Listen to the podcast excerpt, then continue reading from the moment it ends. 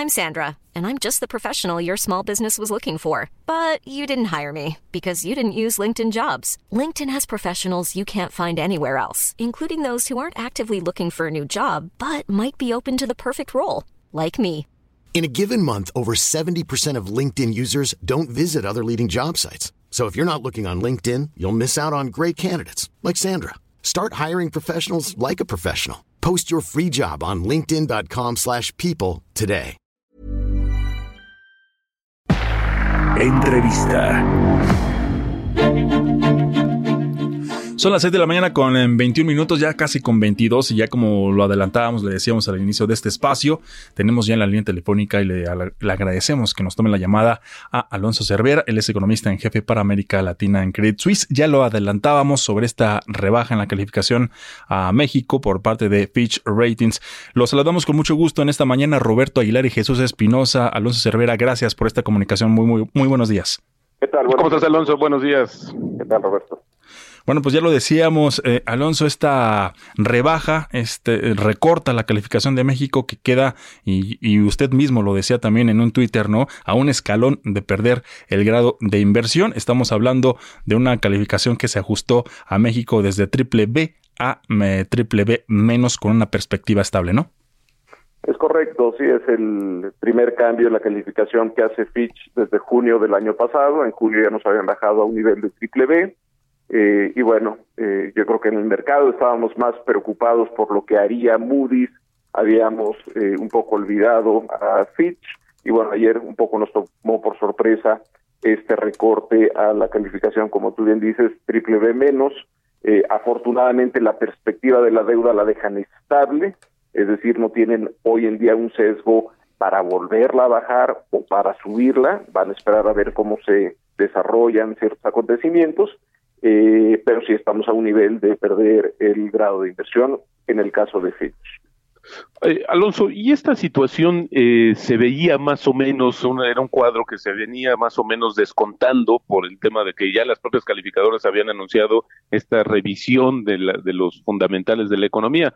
Hoy te diría, eh, ¿cuánto ya de esto había sido como descontado por los mercados financieros? Ayer vimos un, un rebote ahí del tipo de cambio, pero pareciera que luego se empezó a, a, tranquilizar. ¿Cómo lo ves tú desde ese punto de vista? ¿Ya lo había, qué tanto lo había anticipado los mercados esta decisión de Fitch? Sí, yo creo que eh, en general los mercados ya estaban listos para ver este tipo de acciones por parte de las calificadoras, eh, entonces no cae tanto como, como una sorpresa. Y hay que recordar que lo que las calificadoras en general nos han venido diciendo es que lo que les preocupa en México es el entorno de crecimiento, es la falta de confianza entre los inversionistas, es el deterioro en el clima de negocios, esta percepción de una erosión de la fortaleza eh, institucional en, en, un marco regulatorio. Eso es lo que les preocupa más que un deterioro en las finanzas públicas. Entonces, en, conforme ha ido transcurriendo el tiempo, hemos visto que muchas de estas malas decisiones eh, han seguido afectando la confianza. Entonces, yo creo que los mercados, para responder brevemente a tu pregunta, yo creo que los mercados eh, ya no se sorprenden, ya está descontado en los precios y ahora la pregunta que tienen todos en mente es si México en realidad podría perder el grado de inversión y cuándo. Y esa pregunta estará por verse y se va a, a responder en el paso del tiempo.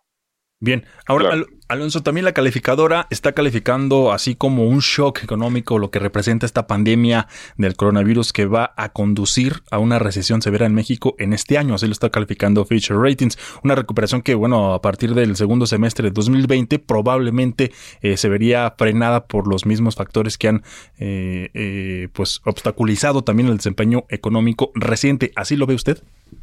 Sí, eh, bueno, eso es lo que menciona la, la, calificadora en su boletín de prensa de ayer.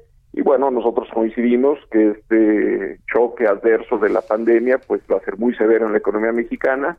La esperanza que tenemos todos es que hacia la segunda mitad del año este, estemos viendo una recuperación en la economía. Eso está por verse, hay que ver cómo evolucionan las cosas. Y en general también coincidimos en que eh, cuánto puede crecer la economía eh, el crecimiento potencial probablemente se está viendo afectado por algunas decisiones eh, de gobierno y eso limitaría el tamaño del rebote en la economía eh, en la segunda mitad del año o en el 2021. Entonces coincidimos plenamente con el diagnóstico. Alonso, una de esas decisiones de, gobierno tendría que ver con esta falta de un plan eh, integral que se ha visto incluso en comparación con el porcentaje del PIB que han utilizado otros países para generar un programa anticíclico de choque. ¿Todavía estará México a tiempo de poder implementar algo similar, Alonso, y esto ayudar a que justamente haya factores que nos eh, permitan un rebote mucho más rápido y sostenido a partir de la segunda mitad del año? Bueno, yo creo que estamos a tiempo, eh, pero cada día cuenta y yo creo que es urgente que se lancen medidas fiscales y monetarias para apoyar la economía a la luz de esta crisis de salud y esta crisis económica que estamos atravesando. Entonces no hay tiempo que perder eh, y yo creo que es eh, con carácter de urgente. Y bueno, afortunadamente ayer ya el secretario Herrera, eh, muy en línea con lo que comunicó el, grupo de los 20, el G20, pues dijo que estaban dispuestos a tomar las medidas que fueran necesarias. Eh, seguimos en espera y claramente también como lo menciona Fitch ayer, mientras más se tarden en lanzar estas medidas, eh, más limitado puede ser el rebote o la recuperación. Alonso, eh, quiero aprovechar la oportunidad para, y bueno, y aprovechar también tu gran experiencia para, para conocer tu, tu, opinión respecto al tema de eh, los remanentes de operación del Banco de México. Sí, bueno, bueno. Parece que ahí lo escuchamos nosotros. Alonso, ¿nos escuchas ahí? Parece que tenemos problemas en la línea telefónica. Vamos a ver si alcanzamos a recuperar la comunicación, Roberto, para que eh, nos conteste esta, esta última. Por lo pronto, vamos, lo estamos intentando en este momento. Estamos platicando con Alonso Cervera, él es economista en jefe para América Latina de Credit Suisse, sobre esta, sobre esta eh, recorte de calificación soberana a la economía de México de triple B a triple B menos. Ya lo estamos, eh, estamos tratando de localizarlo para hacerle esta última pregunta y para ir antes al corte, Roberto.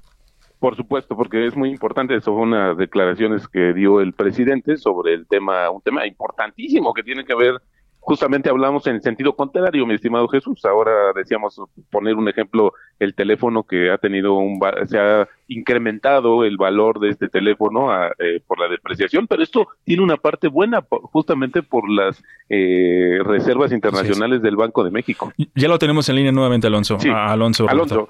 Perdón, Alonso, pues nada más preguntar, decía yo, tu experiencia eh, sobre el tema de, las, de, los remanentes del Banco de México. Eh, un comentario que hizo el presidente. ¿Cómo, ¿Cómo ves esta situación? ¿Es posible o no este, poder participar de estas, entre comillas, ganancias cambiarias de eh, las reservas internacionales que tiene el Banco de México? Sí, es posible, es legal, lo contempla el artículo 55 de la ley del Banco de México, pero ese mismo artículo dice hay que esperar a que acabe el año. Hay que ver cuál es el comportamiento de las reservas, del tipo de cambio durante el año, durante del primero de enero al 31 de diciembre, para ver si hay un remanente de operación o no. Y si sí lo hay, pues el Banco de México decidirá entre enero y abril del siguiente año cuánto le manda al gobierno. Entonces, es perfectamente legal, pero tiene sus tiempos y tiene sus formas, entonces no hay que, digamos, comer ansias para ver cuánto ya le va a mandar Banco de México al gobierno. No hubo remanente el año pasado, seguramente habrá remanente en 2020 y veremos cuánto decide mandarle el Banco a Hacienda en los primeros cuatro meses del 2021. Bien, pues Alonso Cervera, economista en jefe para América Latina en Credit Suisse, le agradecemos por esta comunicación aquí con nosotros en Bitácaro de Negocios y muy buenos días. Gracias. Gracias, Alonso. Muy buenos días. Hasta luego. Mom deserves the best, and there's no better place to shop for Mother's Day than Whole Foods Market. They're your destination for unbeatable savings, from premium gifts to show-stopping flowers and irresistible desserts. Start by saving 33% with Prime on all body care and candles. Then get a 15-stem bunch of tulips for just $9.99 each with Prime. Round out Mom's menu with festive rosé, irresistible berry chantilly cake, and more special treats. Come celebrate Mother's Day at Whole Foods Market